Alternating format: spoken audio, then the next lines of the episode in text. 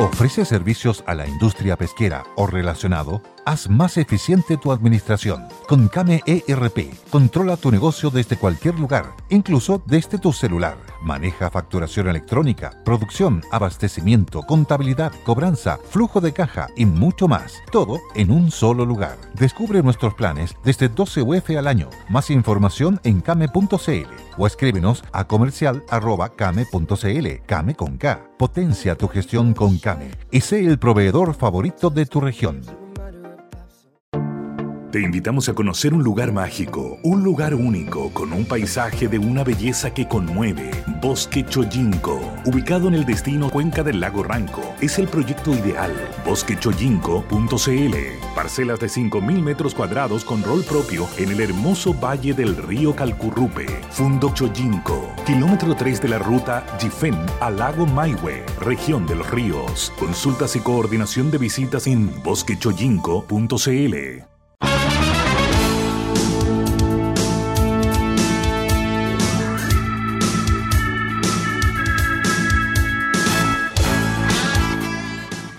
buenas tardes, muy buenas tardes, bienvenidos todos en este día miércoles 10 de junio a Polos Opuestos. Le habla Bárbara Briceño junto a Mario Desbordes y Francisco Vidal. ¿Cómo están? Bienvenidos. Yo más o menos nomás porque con 192 fallecidos. Sí, duro el número. No, olvídate. Y 5.000, más de 5.000. Sí. Cuesta seguir estos cambios de metodología, eh, ha sido todo bien confuso desde que se ha, o sea, se entiende que se hacen cambios, pero, pero ha costado, o, yo creo que hay, han habido errores comunicacionales fuertes. Mario, ¿qué, se comenta dentro de Chile Vamos? Bueno, este tema de la, nueva fórmula de contar los fallecidos ha sido complejo de explicar. Ahora no hay ningún ánimo de, esconder datos, todo lo contrario, y, con el correr de, las, de los días empiezan a ajustar los números y, y ya se visualizan en la, en, la amplitud que tienen. ¿no? Yo creo que es una polémica de 3, 4 días.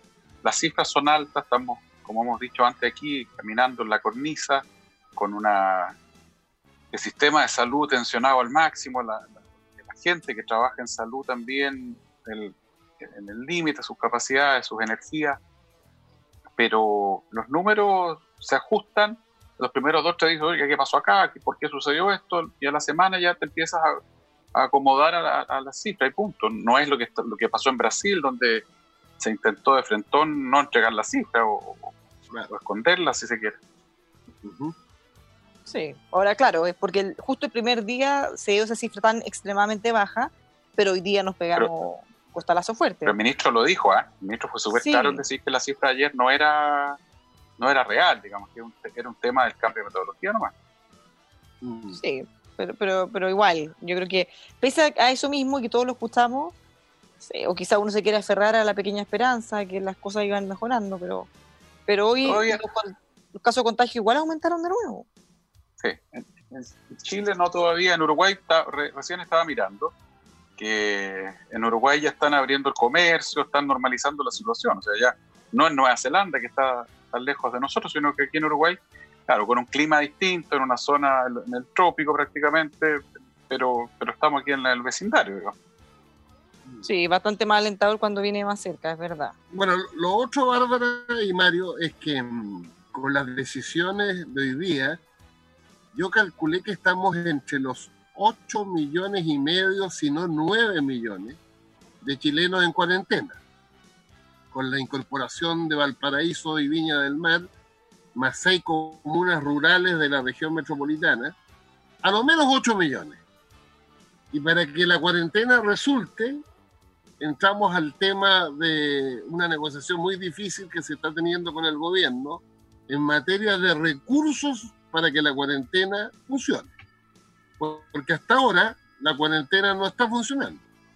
Eh, y ahí nos lleva al tema de, que no sé si es oficial o no lo que yo leí hoy día en los, diarios, que es como la respuesta del ministro Briones al planteamiento de la oposición. No sé si, si está eh, consolidada esa respuesta, pero que te abre una brecha grande de aquí al viernes para cerrar el, pacto. Y yo creo que miércoles y jueves y, y viernes en la mañana van a ser muy importantes para ver cómo se acercan las posiciones, que están lejos. Están lejos en, varias, en varios frentes, ¿eh? están lejos en lo más obvio, que es la cifra. El gobierno se está abriendo, por lo que leí, a subir el ingreso familiar de emergencia per cápita de 265 mil a 270 mil pesos, lo que No, no, hace no, que en un grupo fam- No, pues, per cápita de 200 mil, no. No, el, de- el- el- el Familiar. per cápita de 65 a 70 y el familiar, Ah. mu- al multiplicarlo por 4, el gobierno está subiendo de 260 a 280. ¿A 70 Ese o, o 75 mil yo había leído? No, esa es la propuesta del colegio médico, los 75 mil. Lo que te da 300 mil por una familia de 4. y mientras que la oposición está planteando, siguiendo la línea de la pobreza, que una familia de 4, en línea de pobreza son 451. Entonces tú tendrías, pensando en una familia de 4, hoy día tres posiciones. La del gobierno, que es 280, la del colegio médico, que es 300, y la de la oposición, que es 451. No, no deja de ser la, la derecha importante. Lo segundo es el marco. Son 10 mil millones de dólares, lo que ha dicho el ministro, pero los divide anualmente en 3 mil millones de dólares este año y 7 mil millones el próximo. Y lo tercero, de diferencia, está de dónde viene la plata si son solo reasignaciones o el uso del Fondo de Estabilización Económica y Social y el eventual uso de un mayor nivel de endeudamiento. Entonces, lo que yo he conversado hoy día en la mañana con parlamentarios que están en esa, en esa negociación es que la cosa se veía bien, bien difícil. Hoy puede mejorar mañana y pasado. Mario, ¿qué te han contado a ti? Mira, me han contado que la cosa avanza. Yo no, ayer lo conversaba con Heraldo, eh, conversamos en la tarde con los ministros, hay voluntad de avanzar. El ministro eh, Monker incluso habló de una, ci- de una cifra superior a la que menciona este, Pancho recién, habló de 80 mil, un poquito más. Mira, el, el- el gobierno dice que estamos tranquilos, que la disposición está a avanzar, que- que que va a haber un esfuerzo enorme por un ingreso familiar de emergencia 2.0, que obviamente va a tener mucho más musculatura que el anterior. Luego que, que también hay consenso en que la gradualidad, eh, la disminución gradual se va a eliminar y además estamos esforzándonos en, lograr un buen incentivo a la contratación de personas con apoyo monetario a la contratación de mano de obra por parte de las pequeñas, medianas y grandes empresas y también una, un- una batería de medidas pro inversión. Eso está más o menos avanzado. Los, economistas que trabajan con, que, que recomendamos nosotros me dicen que ellos ven eh, que se acercan las posiciones. Yo creo que vamos a andar más o menos por los 12 mil millones finalmente. Hay, pu- hay Ahora- puntos de encuentro, ¿ah? hay puntos de encuentro en las posiciones. Por ejemplo, oposición y gobierno coinciden que la cobertura debe ser al 80%, hoy día es del 60%. Gobierno y oposición coinciden que lo que se dé en los próximos meses no puede ser decreciente. Gobierno y oposición coinciden en una parte de lo que le estoy todo lo que estoy diciendo lo que leía. No, no, no, no hay un documento oficial del gobierno. Lo que leí por las filtraciones por las opiniones hay un tercer punto de encuentro básicamente con el colegio médico y con el foro de los economistas que es establecerle un piso al subsidio de cesantía porque los ciudadanos deben entender que el subsidio de cesantía fue hecho para otra época normal entonces va cayendo mes a mes y Para que el gobierno está Para pensando, busque trabajo hoy. exactamente, para que buscara trabajo, en una época normal. Y por eso, y por eso que va cayendo. Porque es un incentivo a que la persona salga a buscar trabajo. En la situación actual, lo bueno de, de este punto de encuentro es que el gobierno está pensando en un piso para el subsidio de cesantía que sea del 50% para los trabajadores con contrato a plazo indefinido y 40% de piso para los, tra- los trabajadores con plazo fijo. Entonces, si tú te fijas, hay a lo menos tres aspectos donde hay coincidencia hoy. Yo creo que la diferencia está en el monto de la ayuda eh, y está en eh, de dónde sale la plata, claramente, si uno quisiera despejar la diferencia. Ahora, ¿ustedes creen que se logre hacer en el plazo que se había determinado en un principio? Porque ya no les queda nada este viernes. Bueno, Yo creo que sí.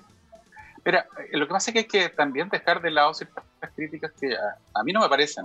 Eh, conversaba y lo escuché a Heraldo ayer y a, otros dirigentes de oposición decir, no es posible que estos dineros salgan de reasignaciones. Pero ¿por qué no van a poder salir de reasignaciones si a estas alturas del año hay una serie de programas que no se han podido ejecutar y no se van a poder ejecutar? ¿Cómo no va a ser posible que entendamos que ya los viáticos, los pasajes aéreos estaban presupuestados, de miles de funcionarios públicos que, tienen que cumplir roles en terreno ya no se pagaron. ¿Cómo no va a ser posible entender que si había, íbamos a cambiar vehículos, eh, cierto, en, algunas instituciones vamos a tener que esperar un poco? A mí ¿Cuál es la lógica de oponerse a eso que suena... es el PPD, yo lo, digo, lo digo en serio y en buena, digamos. Yo no entiendo por qué oponerse que haya reasignaciones. Yo entendería que me digan, no cortemos programas sociales, que es distinto pero oponerse a que haya reasignaciones, yo la verdad encuentro un poco tirado a las mechas, si hay que hacer reasignaciones obligatoriamente. ¿Cuál es la mm. lógica, Francisco, de eso?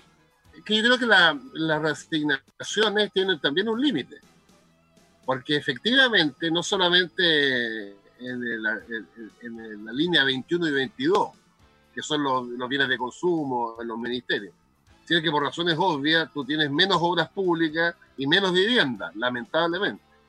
Eh, entonces tú, tú puedes captar de ahí reasignaciones, pero en un volumen de...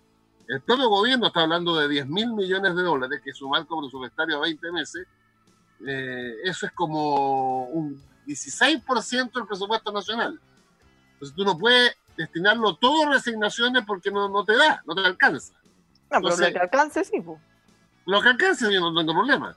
Eh, lo que dicen los economistas de oposición es que aunque tú reasignes todo lo máximo posible, sin paralizar al Estado, obviamente, no, no da. Entonces, lo, lo, complementario es el Fondo de Estabilización Económica y Social, y si eso no alcanzara, un mayor endeudamiento. Esos son como los tres ejes. Mario. Sí, está bien, pero como te digo, eh, oponerse al concepto de reasignación a mí me complica. Creo que no es correcto. Eh, las reasignaciones hay que tener cuidado, que hay unas que se pueden hacer con topes sin requerir modificación legal de, la ley de presupuestos y otras que se pueden hacer por sobre ese tope con una modificación de la ley de presupuestos. Y eso lo podemos acordar gobierno-oposición y hacer los ajustes en la ley de presupuestos. Eso se puede, digamos. Ahora, eh, yo creo que hay que estar tranquilo, no, no, no hacer anuncios ni negociaciones por los medios, eh, meter las presiones internamente donde corresponde y, yo creo que veo la disposición de que esto salga. Yo, yo espero que sí. Y lo otro, vuelvo a insistir, nosotros no, creemos que sea prudente ni, ni, lógico no avanzar al mismo tiempo en las medidas de reactivación. Yo leía a Giorgio Jackson decir que no, que no corresponde, que hay que abocarse a la pandemia.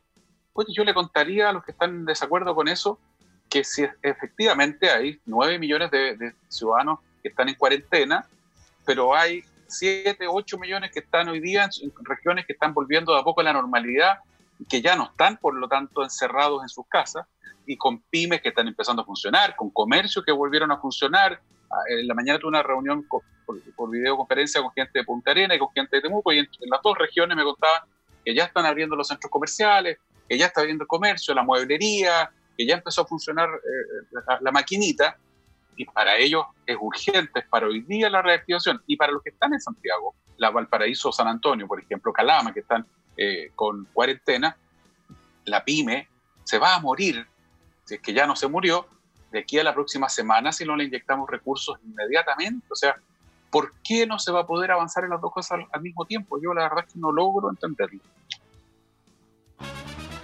Estamos escuchando Polos Opuestos en El Conquistador.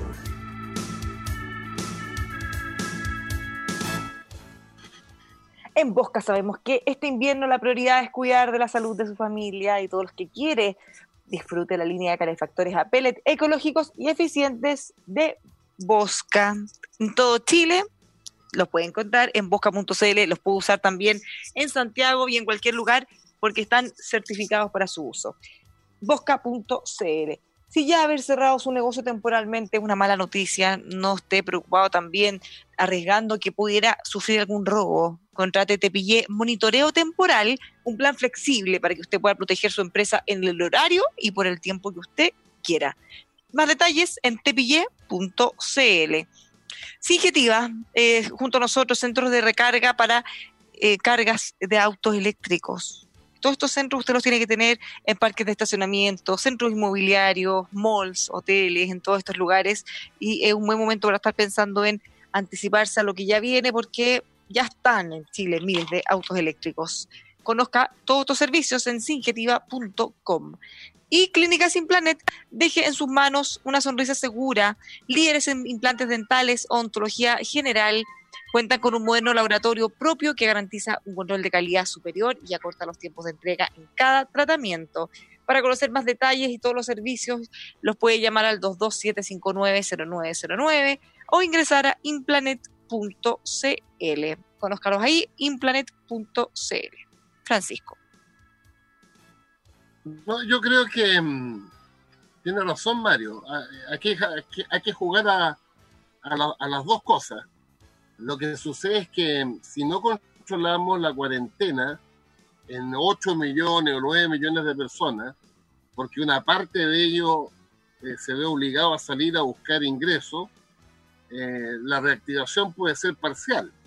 Y lo que queremos es que una la reactivación sea lo más horizontal posible de Arica a Lo que pasa es que estamos concentrados en la gran región metropolitana, hoy día me parece que le quedaron como seis o siete comunas rurales fuera. Todo lo demás está en cuarentena. Y si tú asumes el Gran Valparaíso y Viña del Mar, más San Antonio, más Calama, más Iquique, más Alto Hospicio, eh, es una cuarentena desde el punto de vista del volumen enorme. Yo calculo que entre el 40 y el 42% de la población chilena va a estar en cuarentena con los anuncios de hoy día. por eso que es fundamental tratar de llegar al acuerdo más rápido posible para que esa gente le garanticemos, le garanticemos que no tiene que salir a trabajar. Saque la cuenta que ayer el Mercurio, en una noticia internacional, publicó un informe del Fondo Monetario Internacional y Bloomberg sobre el trabajo informal en América Latina. Y me sorprendí porque en el caso de Chile, esas dos entidades le asignan un 40% de informalidad en Chile. Y eso implica que esa gente no, tiene, no está cubierta por nada. Si, no la cubre el, Estado, no la cubre nadie. 40%. Yo me había quedado con la cifra más oficial, que era del 28 o 29% de trabajadores informales. Por eso que es tan dramáticamente. eso viene, eso viene empeorando fuertemente con el estallido social, recordemos. Sí, no, pero lo que pasa es que en América Latina el promedio 40, 45, 42, una cosa increíble. Pero si tú tienes en Chile, si fuera cierto eso, un 40% de trabajadores informales, en pandemia, lo único que puede garantizar que ese trabajador se quede en la casa es garantizándole un ingreso. Nada más. Mario. O sea, lo que pasa es que Pancho concuerda con lo que acabo de plantear. Efectivamente hay 9 millones de personas en cuarentena, no todos requieren un subsidio, pero para los que lo necesiten hay que entregárselos hoy día mismo. Y tiene que ser en un monto suficiente para que, que, permita que no salgan salvo a comprar, porque lo estamos invitando a comprar obviamente por los recursos que les demos, y no a buscar trabajo, no a hacer pololitos, no a hacer pega. Eso es eh, una primera cosa. Y en ese contexto el acuerdo tiene que ser pronto. Y para el resto y para lo que viene para esas mismas personas, habiendo tanta gente informal, hay varias posibilidades. Meterlos al, mundo formal, para eso están los incentivos al empleo, y reactivar la economía, porque los informales son los que más dependen de cuán activa esté la economía. La, persona que tiene ingresos informales, que no son, que son, eh, que no son fijos, no son esporádicos, no tiene un contrato eh, formal, es la que, mm, la que más sufre con los vaivenes económicos y por supuesto en este tipo de crisis eh, sufre el doble, porque además no tiene previsión, no tiene espalda, no tiene seguros de santía, no tiene nada de eso. Por ende, las medidas pro reactivación, insisto, son para ayer también, igual que, las medidas económicas y sociales de cara a la pandemia. Bueno, cambio de tema, eh, hablemos de eh, un protocolo que sacó roncha o sacó muchas chispas, que tiene que ver con el protocolo de entrega de las cajas. Hablaba de, eh, hablaba de emoción, de generar todo un, no sé cómo podría definirlo, como un contexto es, Es un instructivo. por eso, un instructivo que dejó la escoba eh, y después de muchas protestas y reclamos en las redes sociales, la ministra Carla Rubilar afirmó que ella era la responsable de eso, sacándole la culpa al presidente y lo que también obviamente sigue generando molestia. ¿Qué les parece a ustedes tanto el instructivo como la reacción del gobierno? yo, yo creo que están haciendo una alaraca con fin político. Yo escuchaba gente que decía, mire, hoy día tenemos que preocuparnos de otras cosas y aquí el gobierno está haciendo uso y aprovechamiento político de la entrega de cajas. Perdón si el gobierno está entregando las cajas con los alcaldes, sea del partido que sea. Si el alcalde es comunista, ahí está la entrega de cajas. Si el alcalde es PPD, ahí está la entrega de cajas. Y yo la verdad que este tipo de polémicas las encuentro, por un lado, inoficiosas y por otro lado, bien malintencionadas. O sea, el que el, el, instructivo dice, se busca que la, que la, imagen se centre en la entrega de la caja, en la persona, y no en quien está entregando, porque se detectaron algunos problemas, ¿cierto? Eh, una ministra, ¿cierto? Sacándose una selfie, cosas por el estilo, que no fueron bien evaluadas. Eh, no veo una doble intención como, como algunos pretenden, vuelvo a insistir, los hechos demuestran que las cajas se han entregado con un criterio absolutamente transversal no hay un solo alcalde en comunas donde se han entregado cajas que no haya sido no solo invitado, sino que no, no haya sido parte eh, integrante de quienes entregan la caja, de quienes eh, están con los vecinos. Eh, es más, alguien podría decir, mira, el gobierno le está haciendo el favor a todos los alcaldes de oposición de hacerle el casa a casa con las cajas y, por lo tanto alguien de mi sector, mejor no entreguemos más cajas y entreguemos la platita, que la platita viene con el sello del gobierno nomás yo creo que la, la polémica, fíjate, no le encuentro ningún sentido. Es parecido a la polémica que también instalaron de, de, que si Mañalich era o no era epidemiólogo. Ahora ha tenido que pronunciarse la Universidad Canadiense y decirle, sí, señores, estudió este máster, ese máster por los ramos que él tomó lo lleva a un título de magíster y en el caso de él, por los ramos, en epidemiología clínica. Mire qué bonito dos polémicas artificiales en momentos en que ojalá estuviéramos concentrados lo importante y no este tipo de cosas que son completamente, a mi juicio, eh, secundarias. Eh, si fuera por eso, yo conozco unos voceros de gobierno que hubo antes. Uh, ahí sí que la SECOM hacía funcionar la imprenta. Y no digo más. Francisco. No, cacareábamos como locos. hasta sacamos un diario gratis. Pues, bueno, imprenta, pues, por eso digo, por eso digo la imprenta. Lo que sucede es que la experiencia... poco, tengo, les voy a proponer algo, vamos a dejar en suspenso lo que va a opinar Francisco porque nos vamos a una pausa, pero a la vuelta, apenas volvamos, nos cuentas qué te parece Francisco. No se mueva de por los opuestos.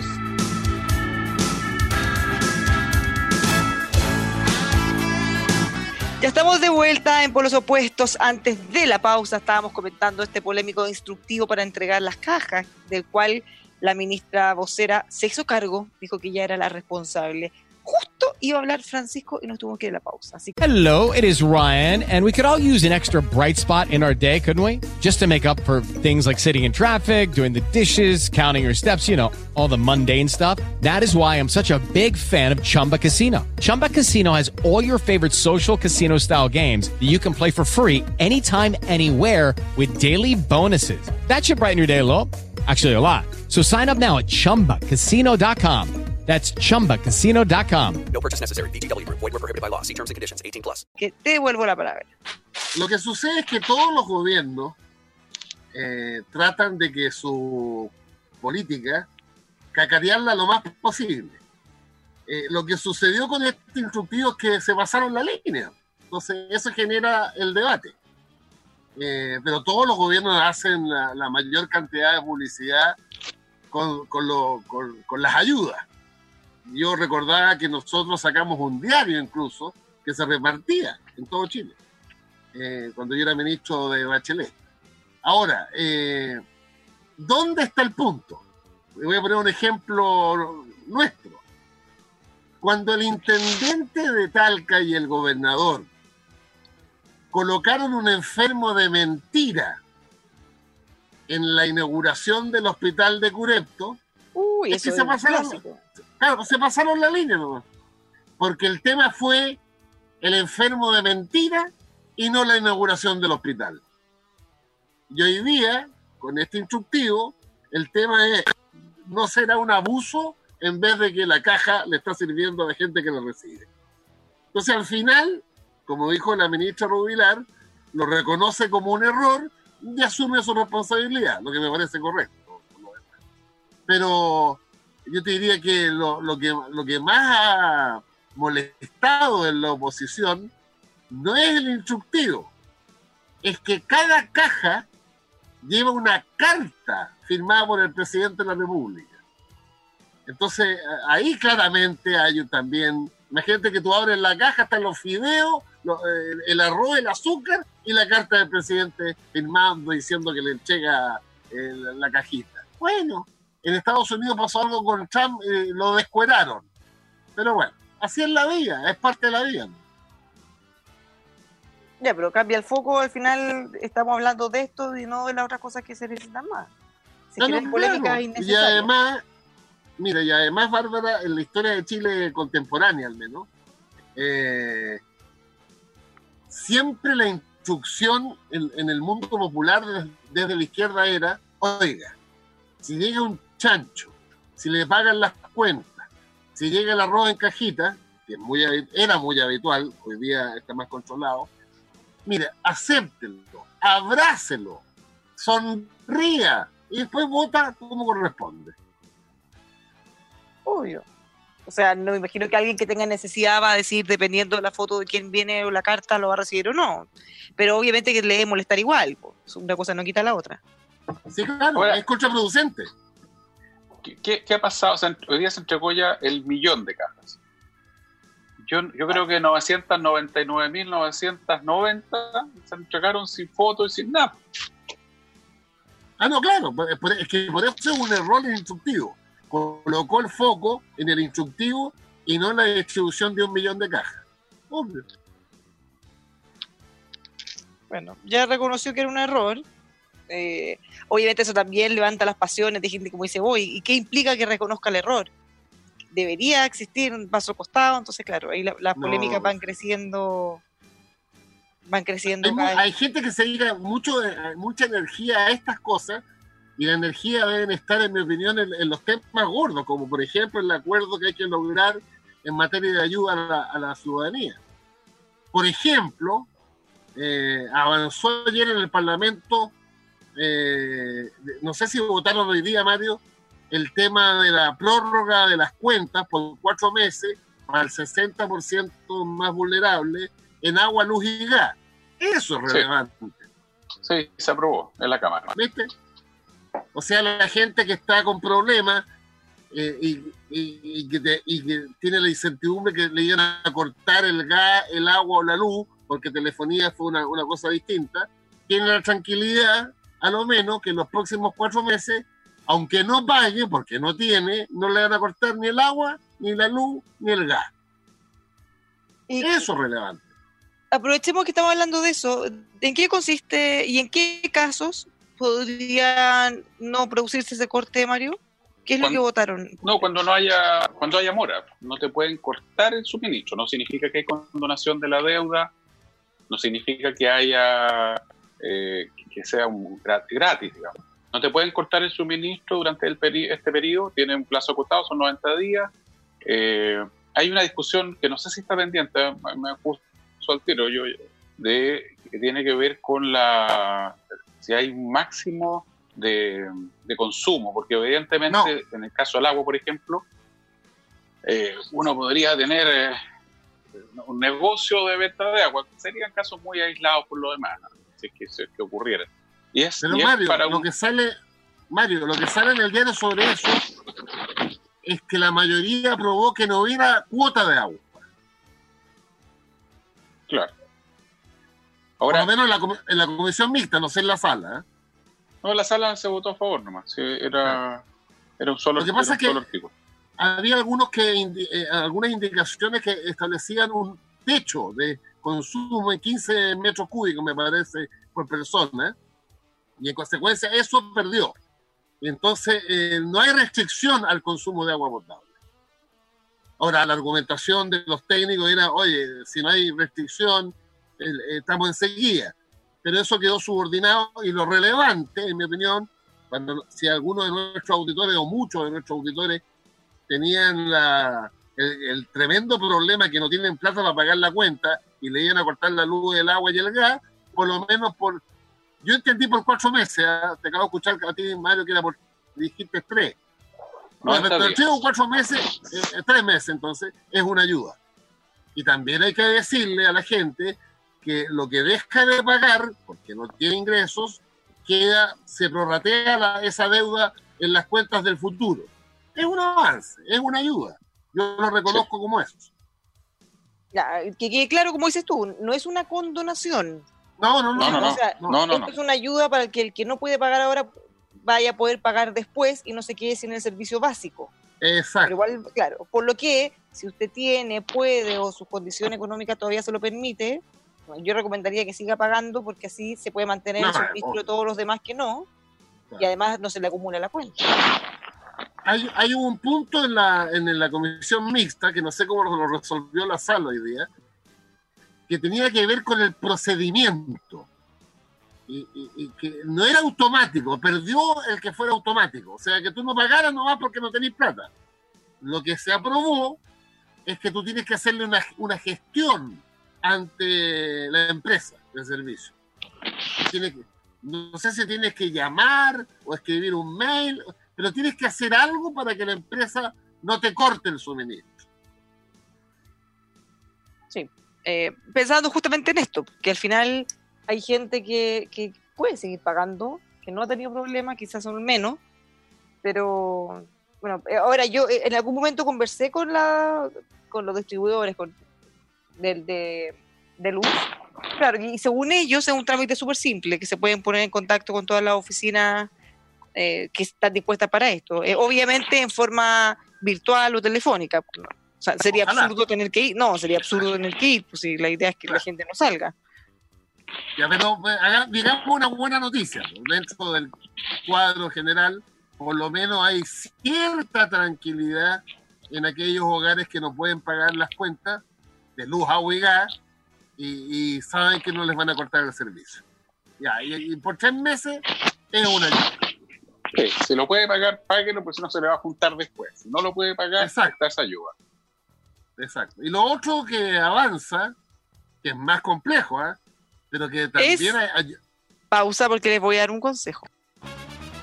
Polos opuestos en Radio El Conquistador.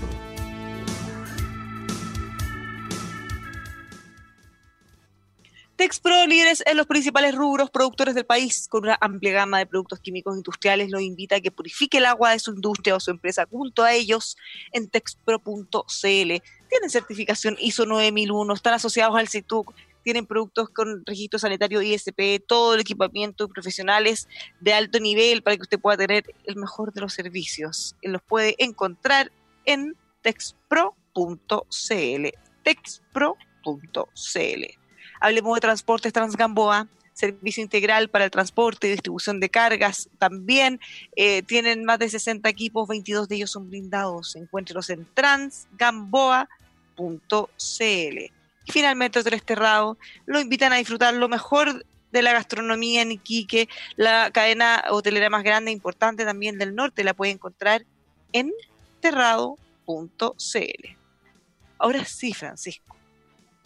Yo te decía que mm, eh, hay otro proyecto que Mario nos puede decir el detalle, no sé en qué momento está, pero que va a generar, en mi opinión, ojalá resulte eh, otra gran ayuda, que son la gente que está con crédito hipotecario o crédito de consumo, no voy a imaginar a alguien que está cesante, o alguien que ha perdido el empleo, o alguien que está recibiendo menos de subsidio de cesantía, o la boleta honorario, que después la explicaremos, que es un proyecto que beneficia al 70% más vulnerable y que le dice a la banca que no le cobre la cuota en los próximos seis meses.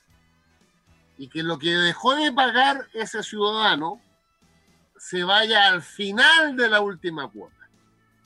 Y esto es bastante más confrontacional desde el punto de vista de las posiciones, porque los bancos están en contra, porque el Banco Central está en contra y por la, porque la Comisión de Mercado Financiero está en contra. Sin embargo, obviamente, para una persona que está sin pega, sin ingreso y que tiene cuota por delante, obviamente que va a estar a favor de lo que está aprobando el Parlamento. Ya, pero eso ya se está haciendo por parte de muchos bancos, no, sé en qué parte va del trámite. Yo creo que la inquietud debe, ser eh, relacionada a que sea automático para todos los casos y no solo para algunos que lo soliciten. ¿Qué sabes tú, Mario? Eh, sí, eh, está en la Comisión de Economía, se aprobó recién, la Comisión de Economía no ha ido a la sala todavía.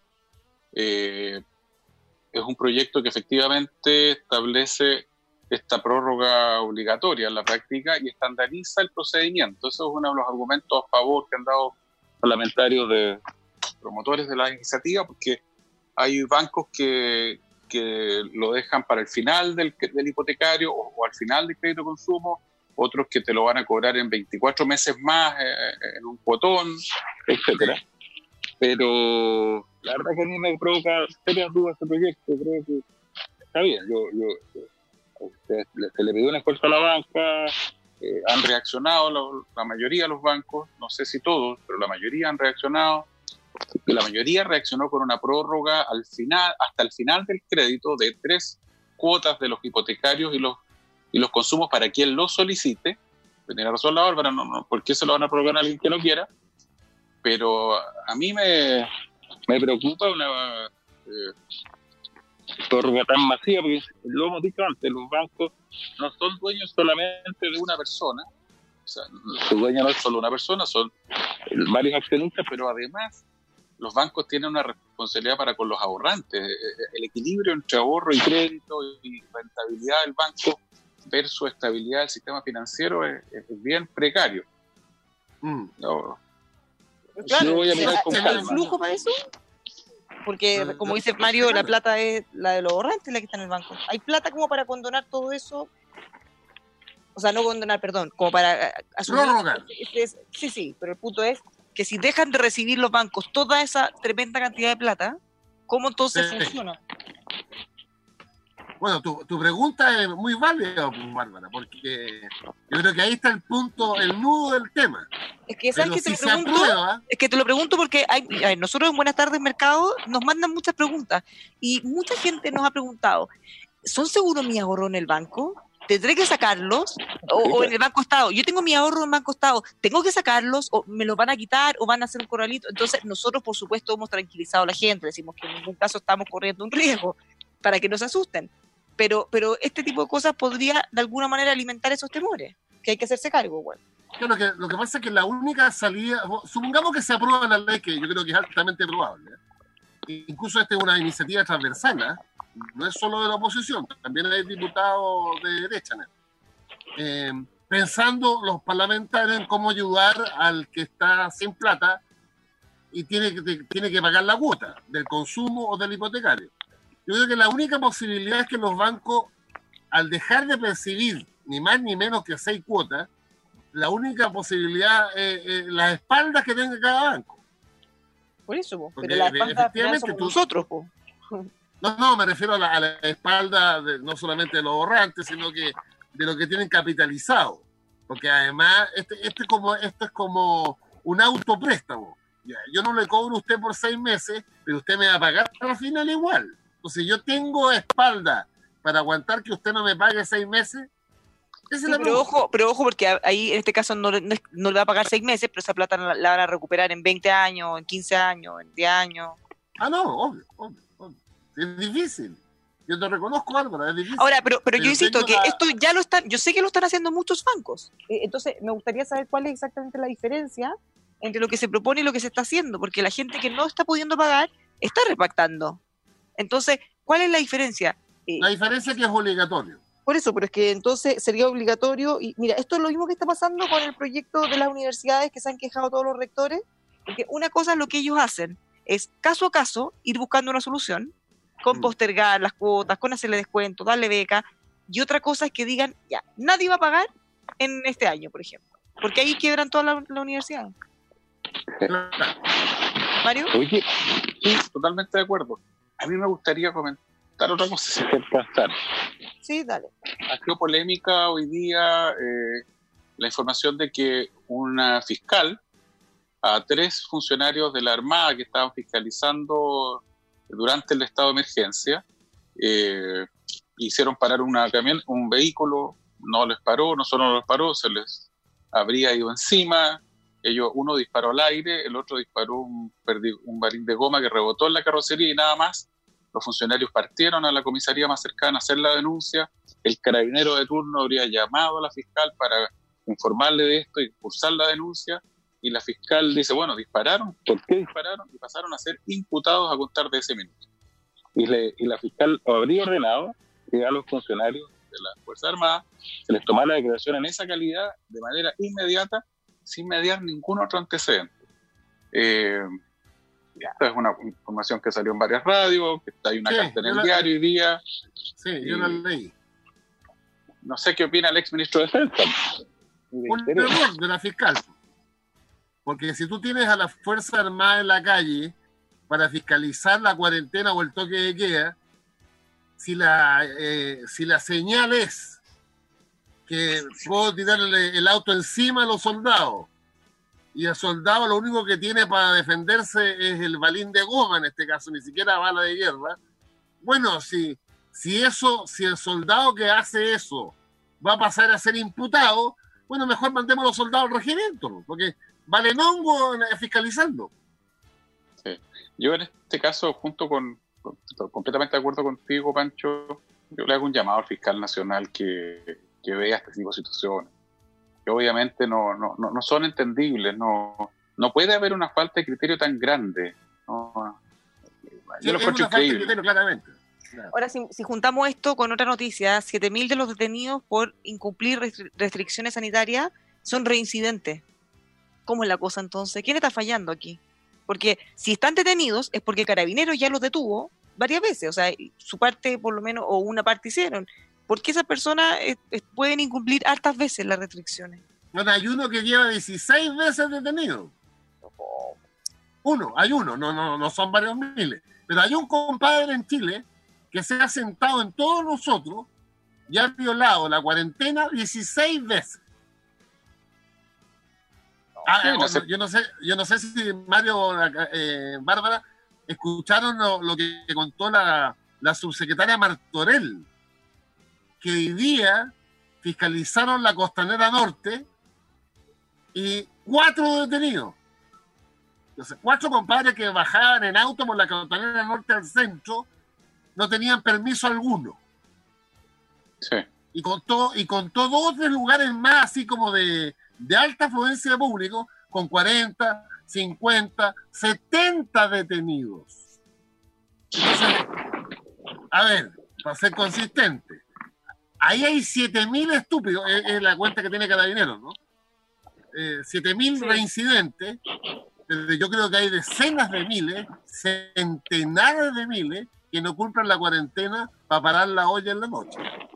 Ya, pero es que no Estoy estamos seguro. hablando, no estamos hablando de eso, estamos hablando de los irresponsables, los que no están parando la olla, incumpliendo la cuarentena. Eh, es otro caso. si- lo, que sucede es que al detenido tú no le preguntas si es un irresponsable. No, pero si lo detiene en una fiesta, en una fiesta, claro, Ah, si lo detiene en una fiesta, o No, esta paseando, gente- Esta comprando, gente la detenía en la calle. comprando, muchos de ellos, hasta contagiados. Bueno, en el paseo humano detuvieron a uno que no tenía permiso alguno y además estaba contagiado. ¿Qué Sí. tal? Así no vamos a llegar a ninguna parte. Oye, mañana veamos el tema del postnatal, que me pegué una revisada. eh, y es, bueno explicarlo el postnatal, porque Se está viendo gobierno algo, ¿no? Yo escuché a la ministra que está diciendo que le parece que el tema del postnatal es muy reducido, considerando que no solo las madres de, de guaguitas que están saliendo del postnatal tienen este problema, también lo están teniendo mamás de niños un poco más grandes, que no están Mm. en postnatal. lo que pasa es que me fui a la historia de la ley, eh, Son más- la leí, y, y el postnatal es bien curioso en Chile, ¿eh? pero bueno, lo explicamos mañana. ¿Por, qué- por qué curioso Mario? Iba a decir también. No, iba a decir que obviamente los de mayor riesgo son los lactantes. El, el- el- el síndrome o el mal de Kawasaki, que ha estado apareciendo ya de manera más o menos consistente con, como, como secuela de esta enfermedad, eh, es sobre todo entiendo los lactantes. Así es. No, lo que te decía. Bárbara como titular es que el postnatal, que era, era una cosa que muchos creíamos, pero finalmente no se hizo en el gobierno de Bachelet 2, no, no, 1, y lo hizo el presidente Piñera, y yo creo que fue correcto hacerlo, pero la fórmula finalmente que quedó en la ley eh, es bien regresiva, mirado el conjunto. Eh, pero es más largo, así que yo creo que no alcanzo a explicarlo ahora. Creo yo, ¿cuánto tenemos? Un minuto. Ah, no, no, no. Va a sacar la pizarra. La pizarra. Ah, la pizarra. No, no. la pizarra. Va a buscar la pizarra y ya se acabó el tiempo. El, el clavito. Godoy de la política de Pancho Villa. Eh, Exactamente.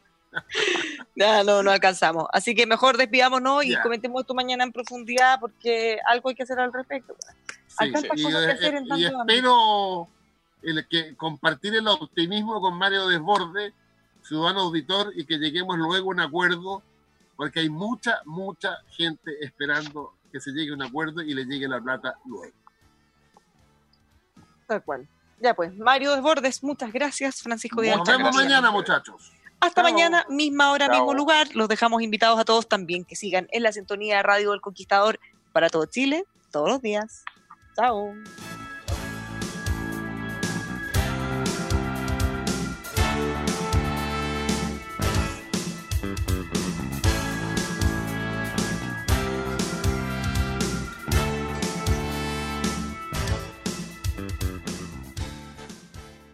With the Lucky Land slots, you can get lucky just about anywhere. This is your captain speaking. Uh, we've got clear runway and the weather's fine, but we're just going to circle up here a while and uh, get lucky. No, no, nothing like that. It's just these cash prizes add up quick. So I suggest you sit back, keep your tray table upright, and start getting lucky. Play for free at LuckyLandSlots.com. Are you feeling lucky? No purchase necessary. Void where prohibited by law. 18 plus terms and conditions apply. See website for details. With Lucky Land Slots, you can get lucky just about anywhere. Dearly beloved, we are gathered here today to. Has anyone seen the bride and groom? Sorry, sorry, we're here. We were getting lucky in the limo and we lost track of time. No, Lucky Land Casino, with cash prizes that add up quicker than a guest registry. In that case, I pronounce you lucky. Play for free at LuckyLandSlots.com. Daily bonuses are waiting. No purchase necessary. Void where prohibited by law. 18 plus terms and conditions apply. See website for details.